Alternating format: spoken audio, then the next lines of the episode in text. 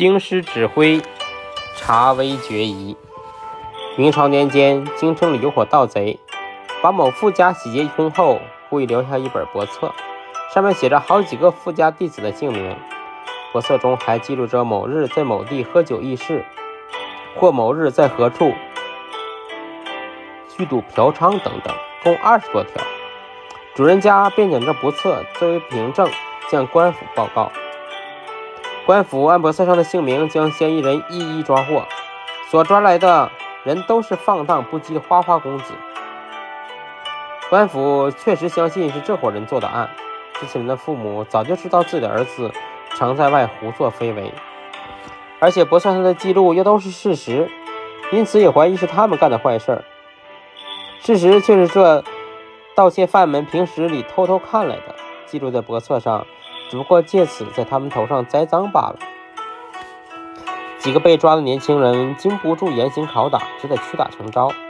官吏问他们赃物放在哪里，他们胡说埋在京城外某处。官府派人去发掘，果然得到大批赃物。那几个年轻人得知后惊讶万分，天底下竟有这样的巧事儿！他们是随便乱说的，想不到果真掘出了金银珠宝，于是仰天长叹。看来是老天爷要我们没命了。案件就这样侦查结束，只待最后判决了。处理这案件的职官是指挥负责京城部分地区治安的官吏，他对这案件的侦查审讯产生怀疑，但一下子分析不出其中的缘由。他沉思了很长一段时间后，想到我手下有长络腮胡子的人，他的职务是养马。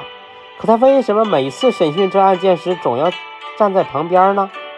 于是指挥一连几次，再把嫌疑犯提审，发现每次提审时，那络腮胡子必到，而审讯其他案件时却不见此人。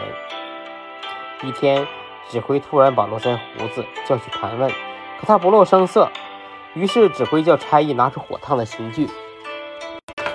这下络腮胡子浑身发抖，只得如实招供。